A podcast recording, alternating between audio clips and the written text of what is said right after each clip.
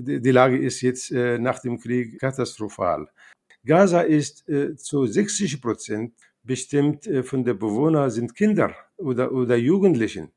Das heißt, egal wo eine Bombe runterfällt, da sterben Kinder. Voices of Conflicts. Hinhören, wo andere weghören. Konflikte, betroffene Menschen und ihre Schicksale. Der Konflikt in Israel und Palästina dauert mittlerweile schon mehrere Jahrzehnte. In dieser Zeit hat er Zehntausende Todesopfer gefordert und Hunderttausende Menschen mussten aus der Region flüchten. Trotzdem ist nach wie vor keine Lösung in Aussicht. Erst vor kurzem wurden bei heftigen Ausschreitungen in Gaza wieder mehr als 250 Menschen getötet. Über die derzeitige Lage in Gaza und die Beziehungen zwischen Israelis und PalästinenserInnen spreche ich heute mit meinem Gast Attila Rashab. Er ist in Gaza geboren und aufgewachsen, lebt mittlerweile seit 40 Jahren in Deutschland und wohnt mit seiner Familie in Stuttgart. Mein Name ist Hanna Frischenschlager. Willkommen bei Voices of Conflicts. Guten Tag, Attila Rashab. Danke, dass Sie sich heute Zeit für uns genommen haben. Guten Tag und ich danke Ihnen auch, dass Sie mir die Möglichkeit geben, dass ich über die Situation berichten kann. Wie derzeit häufig führen wir unser Gespräch diesmal online. Also Sie sind in Ihrem Büro in Stuttgart, ich bin in Oberösterreich an meinem Schreibtisch. Und ich möchte gern gleich mit meiner ersten Frage beginnen, und zwar zur aktuellen Lage in Gaza. Das haben wir ja alle momentan ausführlich mitverfolgt. Sie haben 19 Jahre lang in Gaza gelebt, Sie sind dort aufgewachsen und Sie waren 2018 das letzte Mal dort auf Besuch und sind nach wie vor in engem Kontakt mit ihrer Familie und mit Freunden in Gaza. Also vielleicht können Sie am Anfang einmal sagen, wie es Ihrer Familie dort geht und ähm, was Sie in letzter Zeit aus Gaza erfahren haben. Ähm, meine Familie, äh, Gott sei Dank, äh, sie hat auch vor dem Krieg die Corona-Krise überwunden. Meine Mutter mit 80 Jahren und mein Bruder mit Herzprobleme und auch seine Kinder, die waren alle mit Corona infiziert und die haben fast zwei Wochen äh, darunter gelitten, aber die sind äh, jetzt heil geworden. Und das, äh, das war unmittelbar äh, vor, dem, vor dem Krieg. Der Krieg, wie gesagt, äh, ich bin nicht ganz äh, einverstanden mit, mit, mit dem Ausdruck Ausschreitungen. Das sind keine Ausschreitungen. Das war ein Krieg äh, im Sinne des Wortes. Die, die Lage ist jetzt äh, nach dem Krieg ist katastrophal. Ich habe gestern mit Freunden auch telefoniert in Gaza, um äh, auch ein Bild äh, mir äh, machen zu können. Ähm, okay, die, die Straßen äh, sind äh, eigentlich äh, äh, total äh, beschädigt. Das heißt, die Hauptstraßen in Gaza äh, die einfach zu bestimmten, zu, zu großen Krankenhäusern zum Beispiel. Ja, das heißt, man hat Schwierigkeiten, auch während des Krieges, auch zum Krankenhäuser äh, zu kommen, ähm, da die Straßen kaputt waren oder wurden bombardiert. Hochhäuser, äh, die auch äh, Menschen auch drin wohnen, aber da sind auch äh, Pressebüros drin. Das heißt, all diese Häuser sind sechs äh, Hochhäuser, die wurden äh, total äh, bombardiert, das heißt äh, zerstört. Ja? Äh, und viele Wohnungen, das heißt über, über 2000 Wohneinheiten äh, wurden zerstört. Und äh, äh, auch viele Häuser wurden auch zerstört, ohne, äh, ohne dass die Israelis auch die Bewohner dieser Häuser vorher äh, gewarnt zu haben. Das heißt, da sind Familien total vernichtet. Da sind 19 Familien, die sind aus der Landkarte äh, ausgelöscht mit all ihren Kindern. Aber die sind äh, 19 Familien, die wir, äh, die, die Menschenrechtsorganisationen dort in Gaza registriert haben. Äh, das ist die Situation auch mit dem, äh, sagen wir, mit dem Strom. Strom ist ein wichtiger äh, Lebensader für die Menschen. Das heißt, äh, vom, vom Strom hängen, hängt das Leben äh, der, die Menschen, die Kranken, äh, die Menschen auch, ich meine, Wasserversorgung äh, hängt auch an Strom. Abwasser hängt an Strom. heute habe ich gehört, auch die Israelis haben verboten, auch Güter, Lieferungen, Nahrungsgüter und Kraftstoff, Diesel zum Beispiel für die einzige Dieselkraftanlage, Stromkraftanlage in Gaza reinzulassen. Ähm, nicht nur Medikamente, nicht nur äh, werden auch äh, verboten reinzulassen, sondern auch äh, Diesel zum Beispiel, äh, Kraftstoff. Ja. Der Gazastreifen ist ein Küstengebiet am östlichen Mittelmeer zwischen Israel und Ägypten. Mit 360 Quadratkilometern ist er nur etwas kleiner als die Stadt Wien. Im Jahr 2020 lebten im Gazastreifen zwei Millionen Menschen, 1,2 Millionen davon in Flüchtlingslagern. Der Großteil der Bevölkerung sind Musliminnen und Muslime.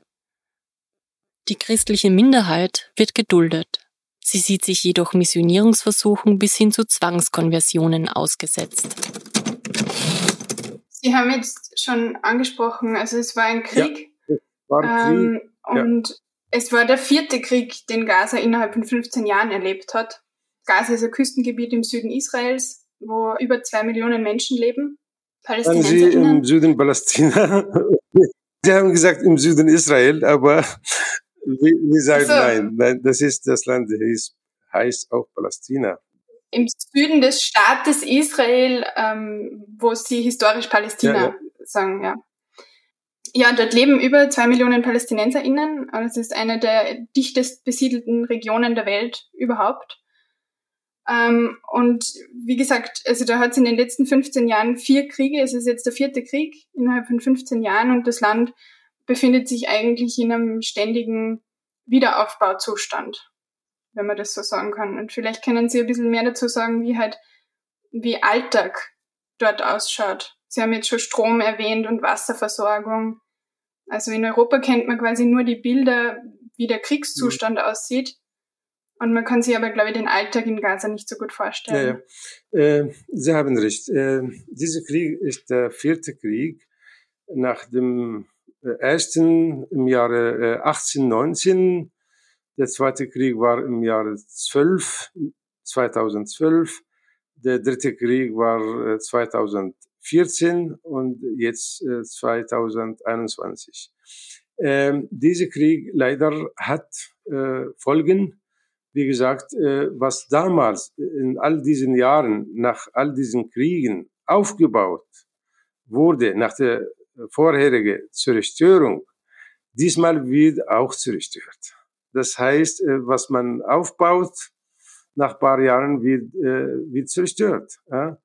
Und da sind auch nicht nur Krankenhäuser oder Wohnhäuser, sondern auch Schulen, UNRWA-Schulen zum Beispiel, Gaza ist äh, zu 60 Prozent bestimmt äh, von der Bewohner sind Kinder oder, oder Jugendlichen. Das heißt, äh, egal wo eine Bombe äh, runterfällt, äh, da sterben äh, Kinder. Äh, da sind 75 Kinder äh, durch diesen Krieg gestorben und 40 Frauen und äh, über 20 alte Menschen äh, ab, ab 60, 70. Das heißt, fast äh, äh, die Hälfte der äh, Toten äh, sind, sind äh, äh, Kinder, Frauen, alte Menschen. Und natürlich äh, der Rest ist äh, äh, Zivilisten. Okay, sagen wir, hat Hamas zum Beispiel, habe ich auch gestern äh, gehört, sind 80, 80 äh, äh, Militanten äh, dadurch gestorben. Nur 80. Das heißt, fast 200 Zivilisten sind äh, äh, dadurch äh, umgekommen. Äh, ja, das liegt ja unter anderem daran, dass es in Gaza keine Militärstützpunkte ja, gibt. Ja. Also die mhm. Hamas ist, lebt unter der Zivilbevölkerung ja. und wenn man Hamas bombardieren oder angreifen will, dann ja, es ist eigentlich nur Zivilbevölkerung. Äh, Hamas ist äh, Hamas ist keine äh, keine Armee. Hamas äh, ist ein Teil. Anteil der Bevölkerung oder ihre Anhänger sind von dieser Bevölkerung. Das sind, sind äh, nicht vom Himmel äh, gefallen. Und ähm, aber äh, da muss, muss man sagen, einfach die Situation äh, ist unbeschreiblich. Äh, viele Trümmer äh, auf der Straße heutzutage zu sehen. Äh, wie gesagt, der Strom ist aus. Äh, da kriegen die Menschen nur vier Stunden am Tag Strom und äh, 20 Stunden bleiben sie ohne Strom. Äh, Abwasserkanalisation zum Beispiel, da es keinen Strom gibt, äh, sind die, ist die Behörde auch äh, gezwungen, die ganz, das ganze Wasser Richtung Meer fließen zu lassen. Ähm, das ist auch mit Folgen. Äh, die Menschen, muss ich sagen, äh, ein Tag nach dem, nach dem Krieg, äh, die Menschen sind alle Richtung Meer gegangen, äh, um äh, sich äh, äh erholen zu lassen. Das, da waren drei Tage, äh, äh, waren elf Tage Krieg. Äh, aber die Menschen sind in, in Flüchtlingslager. Das heißt, sie haben gesagt, das ist äh, dicht besiedelte, besiedeltes Gebiet äh, äh, der Welt. Äh, und das bedeutet, die Menschen können nicht lang äh, aushalten, äh, wenn die die Möglichkeit haben, die gehen alle Richtung Meer und baden und äh, sich erholen äh, und einfach äh, äh, raus aus diese Probleme. Äh, es ging, ich wollte nur damit sagen, äh, dieser Krieg war äh, hauptsächlich gerichtet, oder die Opfer dieses Krieges waren, waren Zivilisten. Das muss man sagen. Äh, das ist nur ein, ein Bild. Äh, die Belagerung des Gazastreifen. Äh, Gaza ist seit 15 Jahren belagert. Das heißt, keiner darf raus, keiner darf rein. Ich habe auch äh, erlebt, vielleicht können wir äh, darüber äh, später reden, äh, aber die Belagerung ist, äh, ist ein Phänomen, die Menschen, äh, für viele Menschen, äh, die können sich nicht vorstellen, so für lange Zeit eingesperrt zu werden. Sie haben ja mal gesagt, ähm, eine Reise nach Gaza ist eine Reise ins Ungewisse. Jetzt haben Sie seit über 20 Jahren die deutsche Staatsbürgerschaft und den Pass der palästinensischen Autonomiebehörde. Als Europäer denkt man, naja, äh, da als deutscher Staatsbürger kauft man ein Flugticket und reist hin. Aber so einfach ist es natürlich in Gaza nicht. Vielleicht können Sie das ein bisschen beschreiben. Ja, das habe ich damals diesen Ausdruck benutzt. Ungewiss bedeutet, man geht rein und äh, dann weiß man nicht, wann man äh, rauskommen kann. Das heißt, äh, da gibt es keine Gesetze, da gibt es keine Termine. Äh, äh, mit diesem, auch wenn man dort die, die Verwandte und äh, äh, Familie besucht, äh, dann ist man unruhig, total. Dann weiß man nicht, äh, wann, wann komme ich raus. Mit diesen Problemen lebt man dort in Gaza und deswegen, das ist eine psychische Belastung für die Menschen. Das ist unter, unter anderem. Äh, meine Frau einmal war sie im Jahre 2009 mit mir nach Gaza, wollte, ja, wollten wir unsere Familie besuchen, ähm, über Kairo. Äh, aber wir standen in, äh, in Ägypten oder in Sinai. Eine Woche haben wir gewartet auf die Einreise äh, in Gaza. Äh, und am Ende durfte ich und mein Sohn rein, aber meine Frau nicht. Äh, und dann musste die Arme, musste einfach äh, wieder zurück nach Deutschland. Nach einer äh, Woche warten vor diesem äh, Grenzübergang, das ist Ungewisse. Oder zum Beispiel, ob der Krieg dort auch äh, während der Aufenthalt auch ausbricht oder nicht, äh, das, das weiß man nicht. Die haben auch mehrmals Gaza bombardiert, als wir dort waren. Welche Sicherheit, also welche Möglichkeiten haben die Menschen dann, sich zu schützen? Gibt es Schutzräume oder ähnliches? Überhaupt nicht. Überhaupt nicht. Ja. Zum Beispiel, wo ich wohne, in Bethlahia, äh, da sind äh, vielleicht 5000 Menschen. Äh, in dem Ort wurden sie heftig mit Artillerie bombardiert und die mussten einfach fliehen. Das heißt, 5000 Menschen passieren die Straßen Richtung Gaza City da, da sind die Situationen, äh, die Situation jetzt in Gaza oder während des Krieges in Gaza. Ja, äh, was kann man mehr sagen? man hofft natürlich, äh, irgendwann fangen die jetzt einfach mit dem Wiederaufbau. Da gibt es viele Versuche jetzt. Äh, man hofft, dass die Menschen einfach ein besseres Leben äh, dort bekommen. Bevor wir ein bisschen über die Geschichte Palästinas und über die Nakba reden, noch eine Frage zu, wie es jungen Menschen in Gaza geht. Es hat ja auch vor, vor diesem Krieg jetzt schon regelmäßig Demonstrationen gegeben und immer wieder versuchen, junge Menschen aus Gaza auszureisen. Ähm, und, und da gibt's ja immer wieder Gewaltausschreitungen. Und vielleicht können Sie was dazu sagen, warum gerade junge Menschen diese Gewaltbereitschaft haben in Gaza? Eigentlich, da gibt es keine äh, Bereitschaft zu, zu Gewalt eigentlich. Die sind, äh, auch wenn sie demonstrieren, sie meinen vielleicht die damalige äh, Rückkehrmärsche, die an die Grenze, an die grüne äh, Linie. Genau, an der grünen Linie. Ja, vielleicht, vielleicht nicht unbedingt Gewaltbereitschaft, aber halt dieser Wunsch nach Veränderung, dieser ganz starke. Das ist richtig, richtig. Äh, die Blockade sperrt die Menschen dort und äh, lässt die Menschen nicht raus, nicht rein.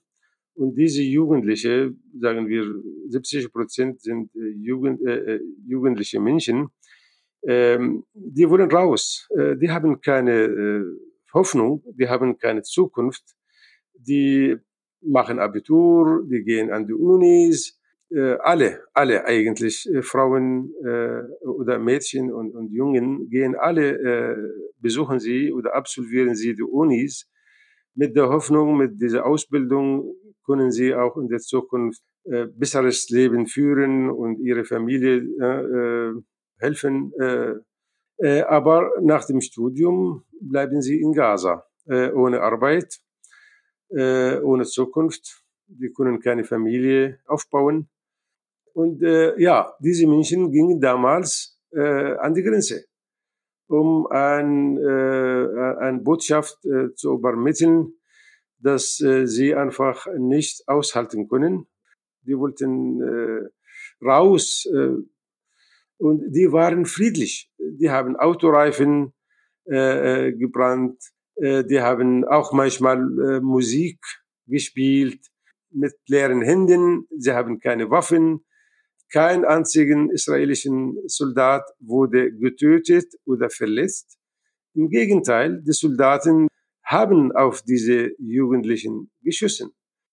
Wie kann man sich das als Europäer ungefähr vorstellen, wie so die medizinische Versorgung in Gaza aussieht? Welche Versorgungsmöglichkeiten man vielleicht in Europa hat, aber in Gaza nicht? Natürlich. Äh, in Gaza gibt es äh, bestimmte Medikamente, die äh, rein dürfen und bestimmte Medikamente dürfen nicht rein. Das heißt, in Gaza gibt es zurzeit über 600 Fällen 600 äh, Patienten, die warten aus der Ausreise äh, irgendwo nach Ägypten, nach äh, Westbank, nach Jordanien. Die haben, äh, sie, sie konnten nicht behandelt werden in Gaza.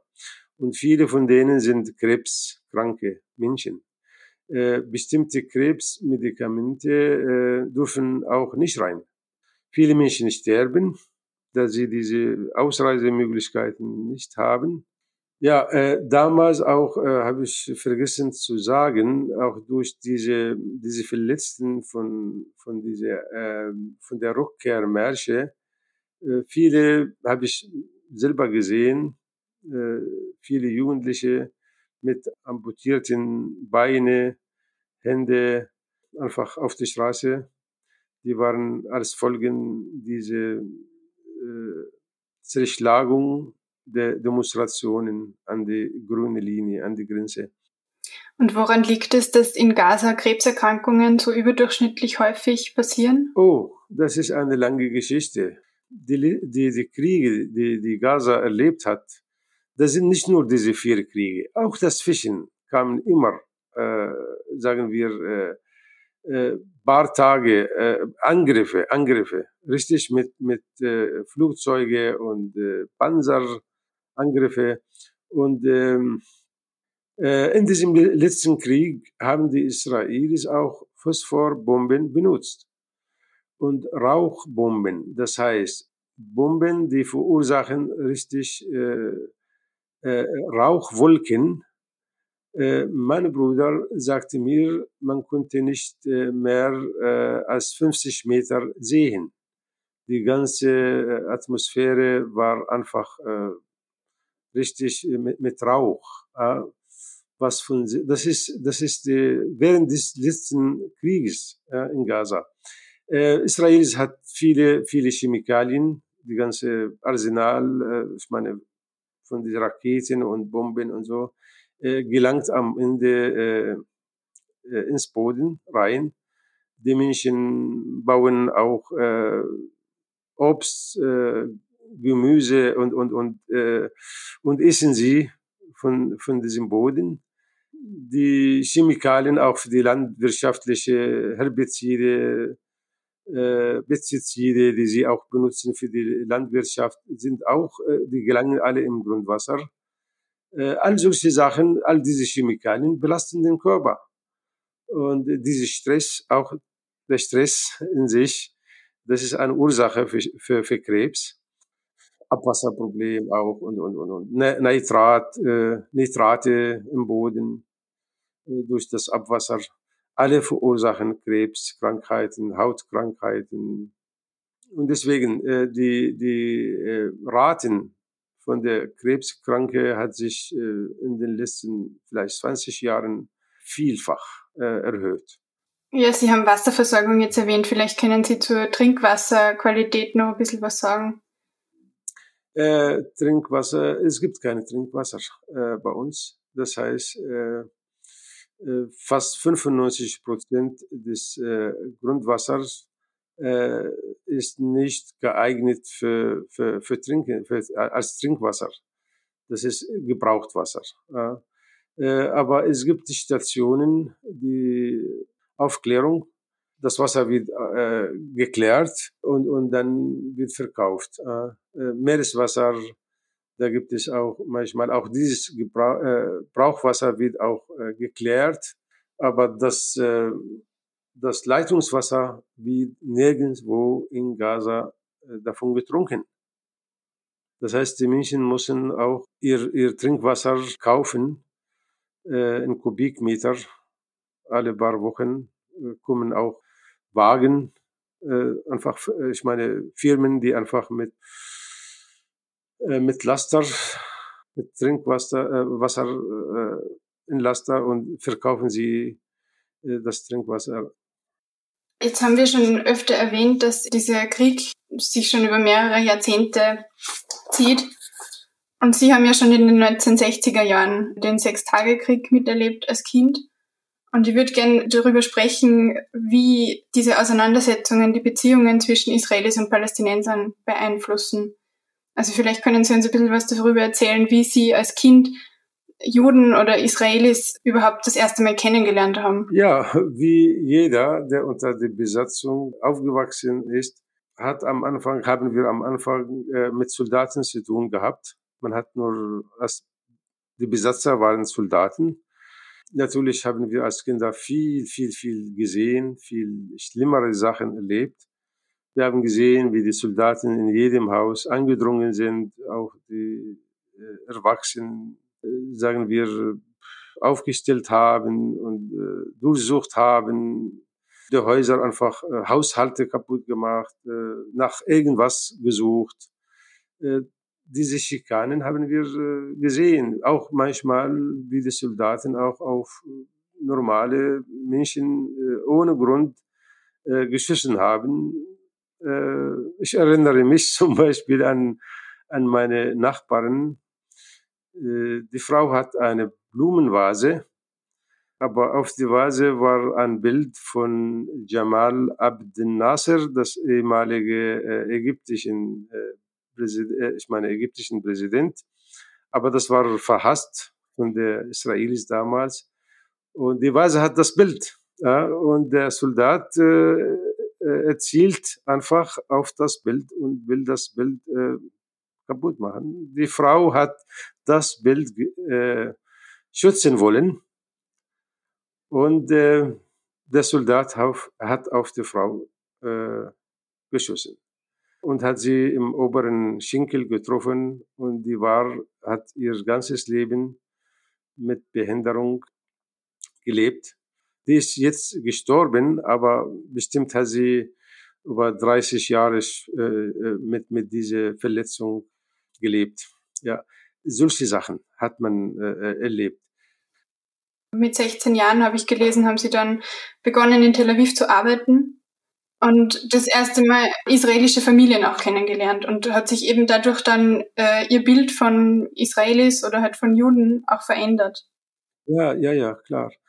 Anfang der 70er Jahre hat man angefangen oder hat man sich getraut, nach Tel Aviv oder die Israelis haben, haben die Palästinenser erlaubt, dass sie auch im Inneren des Landes äh, auch arbeiten können. Und da sind viele, viele Palästinenser hingegangen und äh, dort Arbeit gesucht. Äh, und dann hat man die, die israelische Gesellschaft äh, besser oder äh, besser kennengelernt.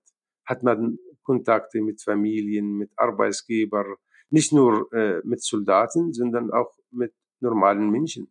Wenn man einfach äh, mit normalen Israelis äh, in Kontakt kommt, hat man das äh, andere Seite, hat man ein anderes Gesicht sozusagen. Da kommt man in Gespräche und diese Menschen auch erzählen von ihren eigenen Problemen. Und dann hat man gesehen, ah, wir haben Gemeinsamkeiten auch, aber wir haben fast die gleichen Probleme. Ja. Können Sie über diese Empathie zwischen Juden und Arabern noch ein bisschen mehr sprechen? Eine der ersten Dinge, die Sie in Deutschland getan haben, waren die KZ-Gedenkstätte Dachau zu besuchen. Und Sie haben mal gesagt, dass Sie lange Zeit in Ihrem Studentenzimmer ein Bild von einem jüdischen Kind hängen gehabt haben. Das würde mich interessieren, warum Ihnen das so wichtig war. Äh, okay, als Opfer oder äh, als äh, einer, der unter der Besatzung äh, gelebt hat, äh, kommt man nach Deutschland. Deutschland ist bekannt für die ganze Welt wegen des Zweiten Weltkrieg, wegen, wegen dem Dritten Reich und Hitler. Und ich habe auch versucht, alles, was damals geschah, zu lesen. Und äh, das hat mich verbunden, richtig mit, mit denen als Opfer. Und ich bin Opfer. Und die Opfer äh, vereinigen sich irgendwie, äh, ob sie wollen oder nicht. Äh, abgesehen von, von Herkunft und äh, Religion. Vielleicht bleiben wir kurz noch ein wenig bei der Geschichte. Also Sie haben jetzt die Geschichte Deutschlands angesprochen und die Geschichte vom Holocaust ist ja sehr eng auch verbunden mit der Nakba, also der Katastrophe, die wiederum in der palästinensischen Geschichte einen ganz hohen Stellenwert hat. Vielleicht können Sie ein bisschen darüber reden, was die Nakba genau ist und warum die Erinnerung an dieses Ereignis in Palästina so wichtig ist. Ja, die Nakba äh, heißt die Katastrophe. Ja. Katastrophe bedeutet, wenn man alles verliert. Zwei Drittel der Palästinenser, äh, palästinensische Bevölkerung wurde damals vertrieben aus den heutigen Städten wie Jaffa, äh, Nazareth, Akko, äh, Haifa. Äh, all diese große Städte, ne äh, Negev, Beersheba, äh, die haben alles äh, hinterlassen, alles. Alles, was sie besaßen, nicht nur ihre Häuser, sondern ihre, ihre Möbel, ihre Bücher, ihr Gold, ja, alles. Manche haben auch ihre Kinder äh, dort gelassen. Und all diese Menschen, äh, nachdem sie jetzt, äh, sagen wir, vertrieben wurden, äh, kamen sie nach Gaza, na, sind sie nach Libanon, nach Jordanien, äh, nach Syrien geflüchtet. Und diese Katastrophe, das heißt, das ist eine Art Vernichtung, eine Art Vernichtung. Hat auch Verbundenheit mit, mit, der, mit der jüdischen Geschichte, dass man die Juden äh, kollektiv behandelt äh, hat äh, als Rasse. Äh, diese Menschen wurden äh, alle als kollektiv äh, äh bestraft weil sie Juden sind und wir genauso, weil wir Araber oder Palästinenser sind. Im Zuge der Staatsgründung Israels im Jahre 1948 wurden Hunderttausende arabische Bewohnerinnen und Bewohner aus der Region vertrieben. Das sogenannte Rückkehrgesetz von 1950 ermöglicht allen Jüdinnen und Juden weltweit die Einwanderung nach Israel und den Erwerb der israelischen Staatsbürgerschaft. Die Nachkommen der Vertriebenen dagegen haben kein Recht, in ihre frühere Heimat zurückzukehren. Bis heute hat dieses Ereignis eine zentrale Rolle in der palästinensischen Identitäts- und Erinnerungskultur. Und die Nakba, die Erinnerung an die Nakba heutzutage wird jährlich überall bei allen Palästinenser, egal ob sie im Lande leben oder außerhalb, man erinnert sich dran. Gibt es da in Gaza auch Erinnerungsveranstaltungen oder in Ihrer Familie irgendwelche Traditionen? Äh, nicht nur speziell in meiner Familie, aber jedes Jahr in Gaza äh, demonstrieren die Menschen äh, an diesem Tag, äh, Nakba-Tag heißt das, die gehen an die Grenze, genauso wie damals die Rückkehrmärsche, die gehen dort und äh, demonstrieren. Äh, aber ohne, ohne Autoreifen, sondern mit politischen äh, Vorträgen, mit Musik. Äh, viele Menschen machen auch Veranstaltungen in Gaza. Das Thema ist, ist Rückkehr. Äh, Palästina-Frage hat in erster Linie mit Flüchtlingen zu tun, in erster Linie. Und diese Flüchtlinge leben in einer miserablen Situation, nicht nur in Palästina, sondern auch äh, in Jordanien, in Syrien. In, ich, war, ich war vor acht Jahren oder war ich zwei, dreimal in Beirut. Äh, in Beirut habe ich auch äh, äh, Flüchtlingslager besucht. Diese Flüchtlingslager sind eigentlich nicht äh, äh, geeignet für, für, Entschuldigen, für Tiere äh, als Lebensraum. Das heißt, äh, da sieht man einfach äh, Abwasserkanalisation vor, vor der Türe. Äh, da hat man äh, über den Kopf einfach elektrische Kabel, Armut, unbeschreibbar, in Hütten, Blechhütten, verrottete Häuser. Das ist, äh, ich kann das nicht beschreiben. Und diese Menschen leben mit diesem Traum äh, zurückzukehren.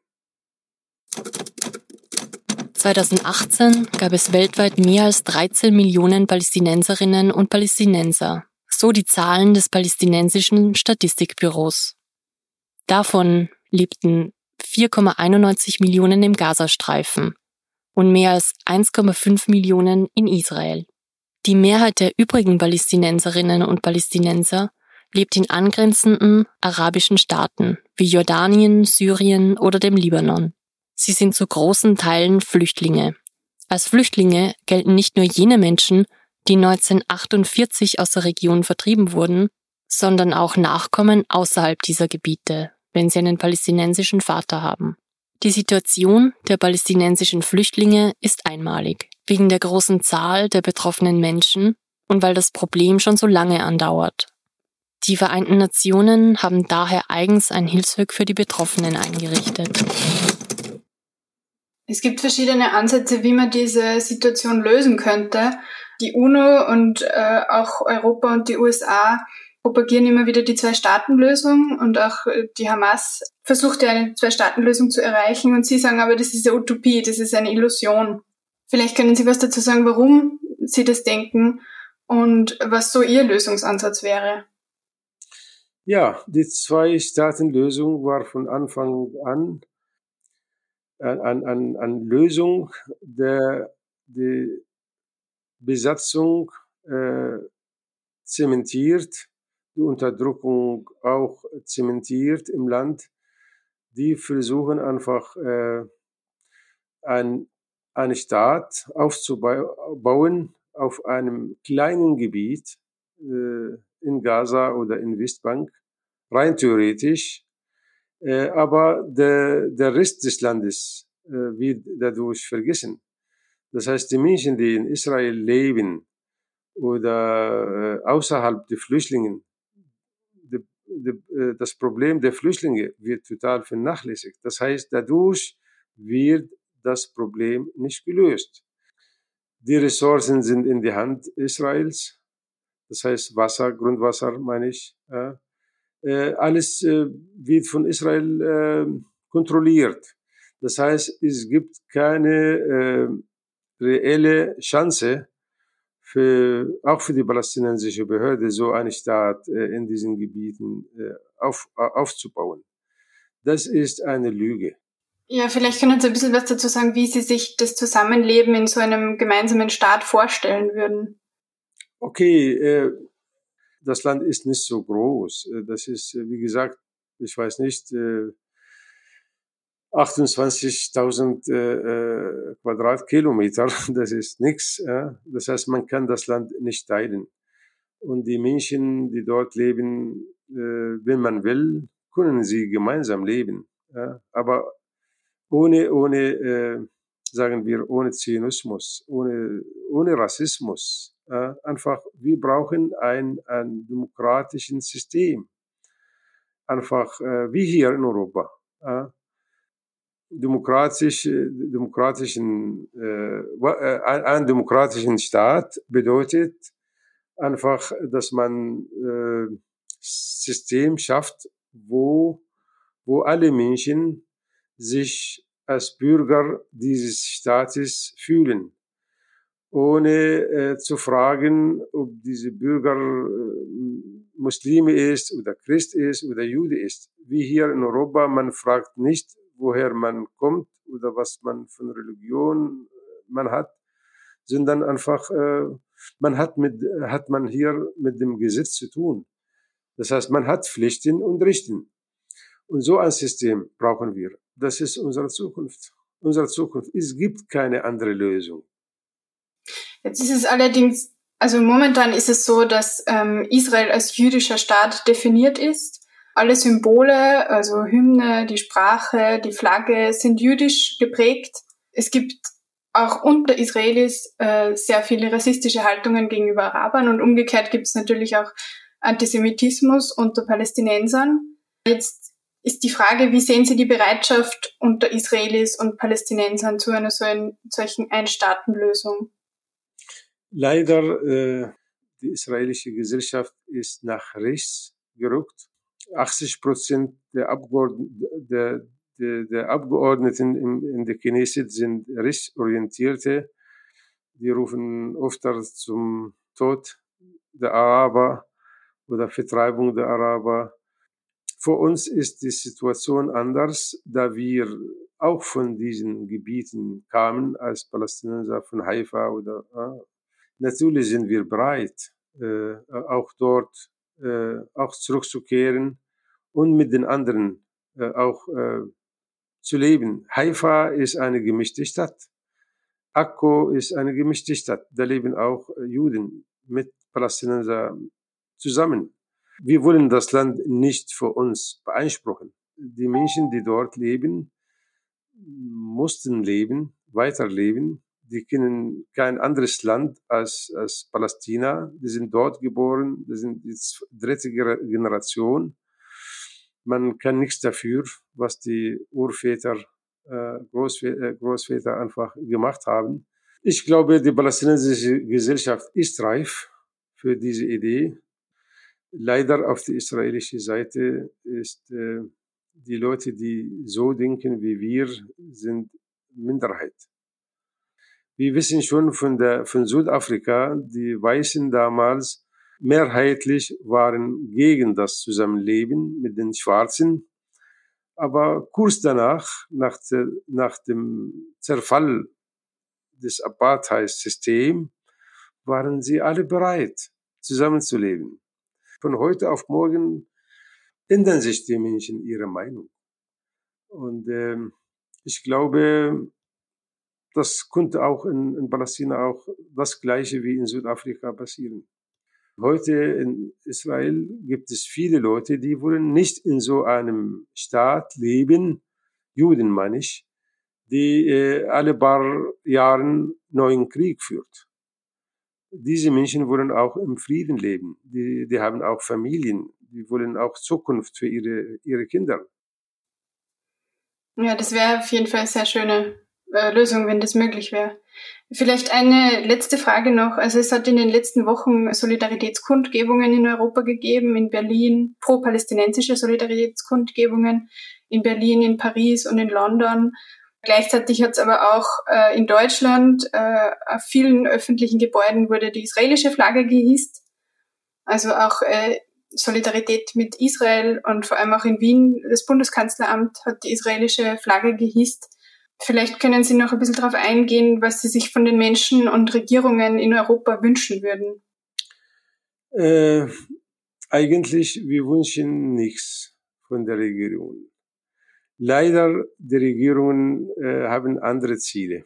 Sie haben nicht von der, von der Vergangenheit der Völker gelernt oder lernen wollen. Die sind gebunden manchmal an, an ihre alten Kolonial, äh, koloniale Politik. Israel genauso. Israel ist ein Stützpunkt dieser Länder, äh, ein Vertreter. Diese Kolonial, alte Kolonialideologie im Nahen Osten als Stützpunkt militärisch, wirtschaftlich, strategisch wird so angesehen von allen diesen Regierungen. Natürlich setzen wir große Hoffnung auf äh, die Bevölkerung, auf die Menschen, die hier leben. Da sind unsere, unsere Verbündete, nicht diese Staaten. Und äh, was wir, äh, und das hat man gesehen, wie, wie viel Tausende Menschen auf die Straße gingen. Wir haben am Samstag so eine Kundgebung auch in Stuttgart organisiert. Von diesen Menschen natürlich, äh, wir kriegen einfach äh, Unterstützung, aber von der Regierung nicht. Und deswegen rufen wir äh, immer, man soll einfach, rufen wir auf, äh, diese unterdrückerische Staaten einfach zu boykottieren. Das heißt, äh, man soll Druck ausüben. Warum übt man Druck jetzt äh, äh, auf äh, Südkorea, aus Russland, auf Russland, auf Iran, Belarus zum Beispiel neulich und nicht auf Israel? Ja, also als Österreicherin und als Geschichtestudentin kann ich nur sagen, in, in der österreichischen Gesellschaft und wahrscheinlich auch in Deutschland ist es ist Israel ein sehr sensibles Thema. Da sind die Menschen verständlicherweise mit Kritik sehr, sehr vorsichtig, weil es halt einfach auch jahrzehntelange Geschichte von Antisemitismus gibt hier. Da wird halt Kritik am Staat Israel und an der israelischen Politik und Antisemitismus, da ist die, die, die Linie oft einmal sehr schwer. Das ist die falsche äh, Definierung von Antisemitismus. Antisemitismus äh, hat mit Judenhass zu tun. Wenn man eine bestimmte Gruppe äh, diskriminiert, nur wegen ihrer Glaube oder ihrer Her Herkunft, dann kann man von Antisemitismus sprechen. Aber wenn man einfach äh, falsche Politik betreibt, egal wer, egal wer, ob, er, äh, ob, ob derjenige Israelis oder Jude oder Muslime ist, Verbrecher haben keine Nationalitäten. Das heißt, äh, man soll auch von der Geschichte lernen, besonders in Europa, besonders äh, in Deutschland, Österreich. Wir müssen verhindern, dass die Geschichte sich wiederholt gegen, egal gegen wem. Egal ob die Täter äh, äh, äh, Juden oder Muslimen sind. Man muss einfach diese Täter stoppen. Was würden Sie sich von den deutschen und österreichischen Medien wünschen? Wie, was kann man tun, um den Konflikt äh, ausgeglichener darzustellen, Ihrer Meinung nach? Einfach nach der Ursache des Problems zu forschen. Äh, einfach mit den Menschen in Kontakt zu kommen. Was mich wundert, kein einziger Journalist, europäischer Journalist, war in Gaza. Keiner hat von Gaza über den Krieg live berichtet. Aber die Associated Press hat es dort gegeben, oder? Ja, ja, das ist vielleicht die einzige, äh, außer Al Jazeera. Äh?